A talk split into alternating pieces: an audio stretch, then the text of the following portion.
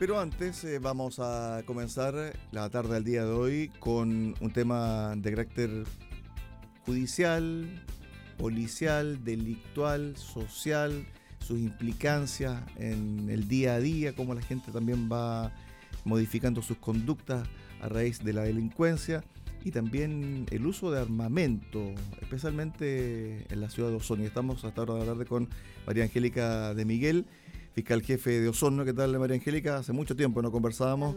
Y... Sí, buenas tardes, ¿cómo estás? Muy bien, María Angélica. Y vamos a conversar sobre el uso de armamento en Osorno, porque hay muchos casos en el último tiempo donde se han usado armas de fuego. El último fue el día lunes, donde un joven de 18 años perdió la vida, hay tres detenidos, en rápida diligencia, rápida también detención por parte de, la policía. Pero si uno eh, toma los últimos meses, hay varios hechos donde se han utilizado armamento de fuego, María Angélica. Sí, bueno, no, no es ninguna novedad, digamos, perdón, que eh, estén utilizándose armas de fuego, que exista más droga en nuestra región y en nuestra provincia. Lo hemos visto a partir de la, de la pandemia, cuando vimos grandes cantidades de droga que eran decomisadas ingresando en la región. Por lo tanto, creo que es un fenómeno que se está dando a nivel nacional y obviamente tiene, ¿por qué no?, a nivel local también. Y como dices tú, hemos tenido eh, hechos eh, muy lamentables, la muerte de, personas jóvenes eh, a raíz de justamente homicidios cometidos por armas de fuego y obviamente que vienen a, generar una sensación de inseguridad en, todas las personas. Ahora bien, estos hechos donde se han utilizado armas de fuego, ¿hay involucrados delincuentes o personas con antecedentes policiales, eh, otros novatos, la, mayoría, la mayoría de las personas son de Osorno o son de fuera de Osorno? A ver, la, mayoría de las personas eh, en estos últimos hechos, por ejemplo, puedo puntualizar el, el hecho ocurrido el día lunes. El día lunes tuvimos un joven de 18 años que eh, va caminando por una calle aquí en la ciudad de Osorno y eh, con amigos, con su hermano, es interceptado por un automóvil de donde bajan cuatro sujetos armados con armas de fuego, todos de la ciudad de Osorno, conocidos también en el ámbito de las drogas, y esta es como una triada, los homicidios, drogas y armas de fuego están bastante unidos. Y en esas circunstancias en que se producen golpes por parte de estos imputados que iban en el auto y disparo, eh, uno de los disparos llega a este joven de 18 años, el cual le impacta en su cabeza, y posteriormente fallece en el hospital base Osorno. El día de ayer se realizó la procura de órganos justamente eh, en que donó todos los órganos que fueron eh, a dar a personas muy jóvenes que, requerían esta, estos órganos. Así que eso se realizó el día de ayer. El día de hoy eh, pasaron a control de detención los restantes tres que, que faltaban ya que el mismo día lunes en que se producen estos hechos, se produjo la detención de uno de, los participantes y ya está en prisión preventiva, y con las diligencias que se realizaron estos días a través de órdenes de detenciones, de registros, allanamientos, pudimos dar con el paradero de los otros tres y los otros tres acabamos de terminar la audiencia de control de detención donde se formalizaron por homicidio, por disparo injustificado y lesiones y quedaron en prisión preventiva ya que fue acogida nuestra solicitud de la cautelar más gravosa justamente por la gravedad de los hechos y fue acogida por el tribunal y decretó la prisión preventiva de, estas tres personas. Cuando se requisan armas, ¿las armas eh, tienen eh, encargo por robo, tienen su serie borrada, son armas eh, que no tienen ningún tipo de registro? Porque además también con la migración irregular que ha tenido el país, ha ingresado mucho armamento y ese armamento no tiene ni un registro, nada en nuestro país, María Angélica. Exacto, en, los, distintos delitos, como en los homicidios, en robos con intimidación, robos con violencia, donde efectivamente hay armas de fuego, en los delitos de drogas también, eh, obviamente todas esas armas podemos encontrar que vienen de distinto origen, o sea, tenemos armas que efectivamente no tienen nada, no hay ningún registro de esas armas, otras armas que efectivamente han sido robadas y tienen sus denuncias por robo, eh, otras armas que tienen todos sus números de series borrados, también tenemos armas que eh, han sido adaptadas para ser un arma de fuego y también armas hechizas, o sea, hay una gran gama de armas con que nos encontramos al momento de las incautaciones. Ahora bien, con respecto al tema de la incautación, eh, en buena parte de los casos se ha logrado incautar el arma que se utilizó para el homicidio, por ejemplo. A ver, en algunos casos sí, en otros casos no hemos tenido incautación de, la, de las armas, lamentablemente. Eh, en los casos que se registran incautaciones es lo que yo te he podido señalar que podemos determinar que las armas vienen de distintos orígenes.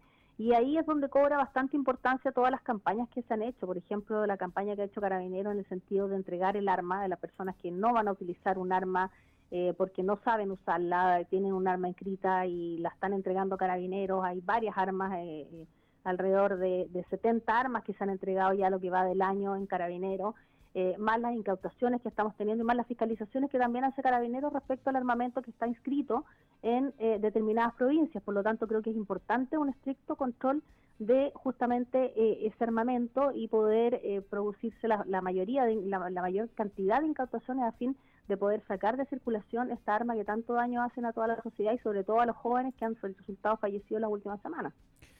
Bueno, se pasó de una criminalidad que usaba muy rara vez armas de fuego en la ciudad de Osorno, la provincia de Osorno, a tener hechos delictuales constantemente con armas de fuego. Por ejemplo, el 11 de agosto, es decir, hace 13 días atrás, hace dos semanas atrás, un joven falleció luego de ser baleado en calle Lynch. Exacto. O sea, tenemos dos, dos homicidios en dos semanas. Exacto. Ese, ese homicidio, eh, justamente un joven fallece eh, a raíz de unas personas que se sientan de un vehículo y le dan un disparo, fallece a raíz de este disparo ya hay una persona que está en prisión preventiva eh, por ese hecho a pocos días de, ocurrido. Y por lo tanto estamos viendo que eh, pese a que ha habido un aumento en los estos delitos, que además, la, como tú señalabas bien, la forma de comisión es mucho más violenta que eh, antiguamente, por lo tanto se producen con más violencia, por lo tanto hay mucha más, más sensación de inseguridad por esta violencia que se ejerce por estas personas, que es un total desprecio por la vida, por lo que hemos visto, un total desprecio que tienen los imputados por la vida. Pero con todo esto, eh, eh, obviamente que viene a causar esta sensación de seguridad. Es importante como eh, organismos que nos, estamos trabajando en esto, como la Fiscalía, como las policías, que actuamos de forma coordinada. Porque ya hemos visto, por ejemplo, en estos dos homicidios que tú has señalado, que son con armas de fuego, que no tienen nada que ver uno con el otro, son hechos aislados, no es lo mismo. pero hemos visto que el trabajo coordinado con las policías, el Ministerio Público y otras instituciones funciona. En estos casos, en los dos homicidios, a los pocos días hubo detenido, en este caso, en el último homicidio, los cuatro personas detenidas, y en el otro caso tenemos ya una persona detenida y en prisión preventiva también. Ahora, ¿por qué se dan las detenciones tan rápidamente? ¿Hay, eh, hay colaboración de testigos? Eh, ¿Las cámaras de seguridad que han estado, o que están, mejor dicho, en el lugar, han eh, sido también eficaces a la hora de registrar algún tipo de indicio? ¿Se, entrega mucha información? Sí, la verdad que es un todo. O sea, en el minuto que se comete el hecho, eh, digamos, hay que actuar rápidamente. Rápidamente las primeras diligencias que se realicen te van a determinar el éxito o no de una investigación. Por lo tanto, en ese minuto es el poder recopilar toda cantidad de registros fílmicos fotográficos que puedan haber. Hoy en día las cámaras de seguridad que tienen los domicilios, que tienen las distintas instituciones, distintos edificios son súper importantes para poder obtener información y además de ello poder tener acceso inmediatamente a los testigos, a las personas que vieron algo y poder de esa manera ir obteniendo información de cómo eh, poder determinar finalmente quiénes son las personas involucradas, quiénes son los que cometieron estos hechos. Respecto a los homicidios, en los dos casos, el, ¿había alguna relación entre la víctima eh, y sus victimarios o el victimario? La verdad que no, no relación no, pero sí son personas conocidas. Ah, ok, eh, Sí son personas conocidas. En el caso, en el último que tuvimos el día lunes, eran personas conocidas que vivían en una, la mayoría en una misma población, en un mismo sector. Y eh, el caso del joven del 11 de agosto también eran personas conocidas, digamos, que no, no, no es una una cosa que podamos hablar que de una persona de afuera o de otro lugar y viene a dar muerte a esta persona por cualquier motivo o razón, sino que son personas conocidas con resillas anteriores, con problemas de droga y por lo tanto eso es lo que ha llevado en estos dos casos a que se cometan estos homicidios. Ok, es decir, había conocimiento previo de las personas involucradas eh, y que se da dentro de un contexto de droga eh, o algunas rencillas. Es decir, el, el, el, el motivo del delito no ha variado, sino que más bien la forma de ejecutarlo. Exactamente, el motivo no ha variado como dices tú, pero la forma de ejecutarlo sí, una forma mucho más violenta y como señalas tú, al haber un arma de fuego ya implica una violencia mayor, una gravedad mayor y como te decía yo, un desprecio mayor por la vida. Se ha, se ha constatado, me imagino, que en algunos delitos se usa más armamento y hay más armamento dando vuelta en los hornos.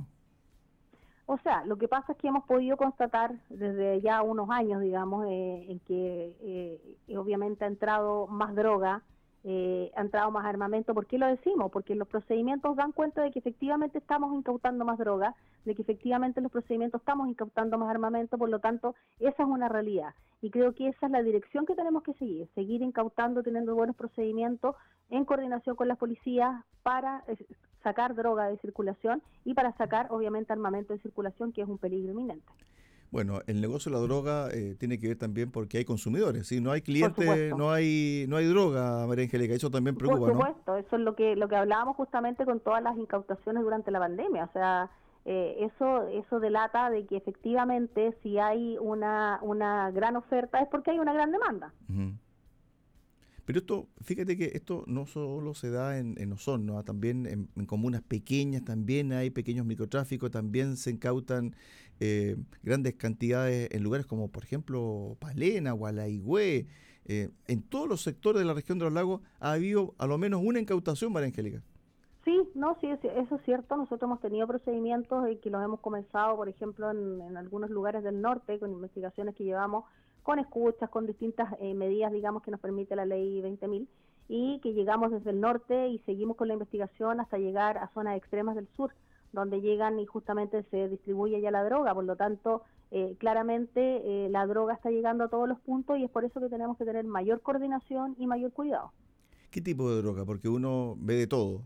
Estamos viendo todo tipo de droga. Antes, antes uno encontraba marihuana y, con suerte uno decía, oh, encontramos cocaína, esto es como raro. Hoy no, hoy estamos hablando de mucha marihuana, estamos hablando de cocaína, de pasta base, de TUSI, de LSD, estamos hablando de éxtasis, de drogas eh, sintéticas, por lo tanto estamos hablando de hongos alucinógenos, o sea, una diversidad de drogas que hay en la actualidad que, bueno, lo vemos todos los días en las incautaciones grandes que hay en la zona en norte del país, en Santiago, y también obviamente esa droga está llegando a la región. Esto, ¿cómo ha variado también el trabajo de la, de la Fiscalía? Porque hace un par de años eh, tener este tipo de delitos, tal como tú lo acabas de mencionar, era extraordinario, pero ahora es rutinario. ¿Cómo también eh, esto ha permitido eh, cambiar el switch del trabajo, porque el trabajo ahora es totalmente distinto. Cada día tiene su afán, cada día tiene un delito distinto, cada, cada día de repente se puede encontrar más droga, más armamento, etcétera. Por lo tanto, el trabajo también es mucho más presionante, estresante, fiscal. Sí, yo te diría que eso es lo apasionante de nuestro trabajo, ¿ah? que es un trabajo que siempre está variando porque obviamente el delincuente siempre está variando las maneras de cometer el ilícito justamente para no ser descubierto, para no ser sorprendido y no ser detenido finalmente. Por lo tanto, siempre tenemos que ir un paso más adelante el delincuente y hoy sabemos que hay muchos medios tecnológicos, muchas maneras de, de comunicarse, ya no es simplemente que hablan por teléfono o que se escriben un WhatsApp, hay distintas plataformas para poder comunicarse y por lo tanto tenemos que ir un paso adelante y tanto nosotros como las policías tenemos que ir capacitándonos constantemente para poder ir un paso adelante y poder efectivamente eh, hacer un, papel y un rol que nos permita estas eh, detenciones, estas incautaciones, estas sacar de circulación toda esta droga, estas armas, en lo que más se pueda. A ver, te llevo a otro tema. Hace un par de días atrás, la Fiscalía Nacional publicó el primer informe estadístico de homicidio perspectiva de género, con perspectiva de género, entre los años 2020 y 2022. Hubo 154 femicidios y en términos estadísticos, la Fiscalía Regional de los Lagos tuvo la mayor concentración de casos, 1.8. Sí, tenemos en, en, nuestra región eh, varios femicidios. Yo te voy a hablar por la provincia de Osorno. Sí. En la provincia de Osorno hemos tenido eh, femicidio. Eh, se está teniendo por parte del Ministerio Público esa perspectiva de género. Eh, de hecho, nuestra fiscal regional ha emitido un instructivo ya hace mucho tiempo en el caso de que toda mujer que fallezca en cualquier circunstancia que sea, eh, obviamente tiene que concurrir un fiscal y tiene que haber una eh, investigación y las primeras diligencias desde una perspectiva de género, porque muchos hechos que antiguamente quizás podríamos haber dicho que era, por ejemplo, un suicidio o una intoxicación por droga, quizás ahora con la perspectiva de género nos hemos podido dar cuenta que hay casos en que efectivamente, si vamos más allá, podemos descubrir que efectivamente hay un femicidio detrás. Por lo tanto, toda la perspectiva de género y todas las, digamos, las eh, medidas que ha adoptado la Fiscalía Nacional y que se han adoptado en las distintas regiones, creo que han permitido que estos delitos se puedan eh, descubrir y se puedan eh, detener a los imputados y llegar a un mejor resultado en, los juicios que tenemos. creo que es un delito tremendamente importante a investigar, importante a, a, evitar, porque esto se, esto se, se puede evitar podemos establecer medidas antes de que, de que ocurran estos hechos y por lo tanto creo que es importante que todas las instituciones en coordinación puedan apoyar a estas mujeres que están en esta situación de vulnerabilidad, en el ciclo de la violencia que no les impide salir de él. Desde el punto de vista cultural, el alcohol siempre ha estado presente en sectores rurales, en sectores marginales, ¿cierto? Con respecto al femicidio o la violencia intrafamiliar.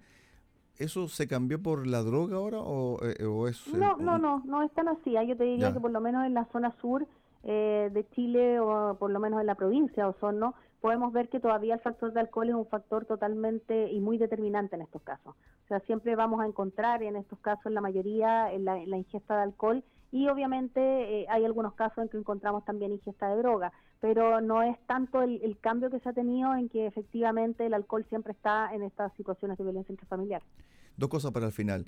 Eh, se habla también de organizaciones criminales, de otro tipo de, formas de cometer delitos a través de, una organización, etcétera. ¿Esto eh, se ha instalado en, en, Osorno? ¿Se han comprobado o, solamente son situaciones muy puntuales que se han dado en regiones? Bueno, yo creo que hasta ahora, hasta el minuto, son situaciones puntuales que se han dado en la región. En la región hemos tenido muchos resultados en Puerto Montt sobre bandas criminales que se han podido detectar en distintos ámbitos, en, el, en los ámbitos de, los salmones, que estuvimos viendo algunas, en los ámbitos del hurto madera, en distintos ámbitos se están dando a nivel regional y también a nivel nacional. Por lo tanto, no nos podemos extrañar y estamos preparados, digamos, eh, para poder también tener un, tipo de, esta, de estas bandas criminales que actúen también en la ciudad de Osorno. ¿Y estas organizaciones de corte internacional, los MARA, el Tren de Aragua, etcétera? Bueno, esta, eh, eh, bueno, es de público conocimiento que en Puerto Montt eh, se encontraron, digamos, algunas personas que pertenecían al tren de Aragua y no, obviamente, no se descarta por nadie que esto pueda ocurrir en otra, en otras partes del país y por eso, como te señalé, hay que estar atentos, ya tenemos tenemos varios casos a nivel nacional y por lo tanto eso nos permite estar eh, atentos, tener los conocimientos para poder distinguir estos casos y estar atentos a todas las denuncias que se nos hagan. Por último, hubo un fallecimiento el, fin de semana eh, en Puyehue, eh, se estaba haciendo un entrenamiento por parte de una entidad que se llama Urosorno y ellos no, no habían tenido el permiso respectivo de la Armada. Ustedes están investigando este caso porque aquí eh, eh, no hay un, permiso especial de la Armada. No se sabe si esta entidad estaba certificada para realizar, por ejemplo, buceo. Eh, ¿Se está indagando este caso bajo qué, bajo, bajo, qué tipo? Sí, lo que pasa es que todo esto se refiere a, muertes accidentales o muertes violentas, muertes traumáticas. Y obviamente lo que puede ocurrir con un buzo dentro de, un lugar, de un lago, de un, del mar, de un río, eh, obviamente que es una muerte traumática, por lo tanto le corresponde a la Fiscalía investigarlo.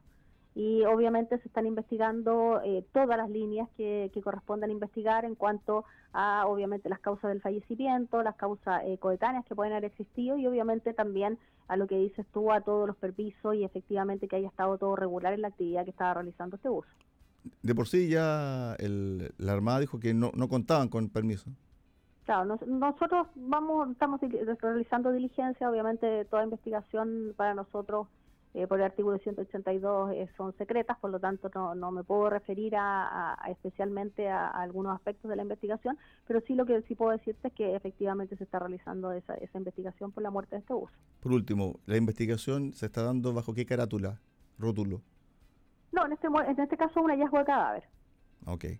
Estuvimos con María Angélica de Miguel, fiscal en jefe de Osorno, conversando acá en Haciendo Ciudad en Radio Saco de Osorno y Puerto Montt. Gracias María Angélica, un abrazo, buenas tardes. Gracias Cristian, gracias a ustedes, buenas tardes. Chao, chao.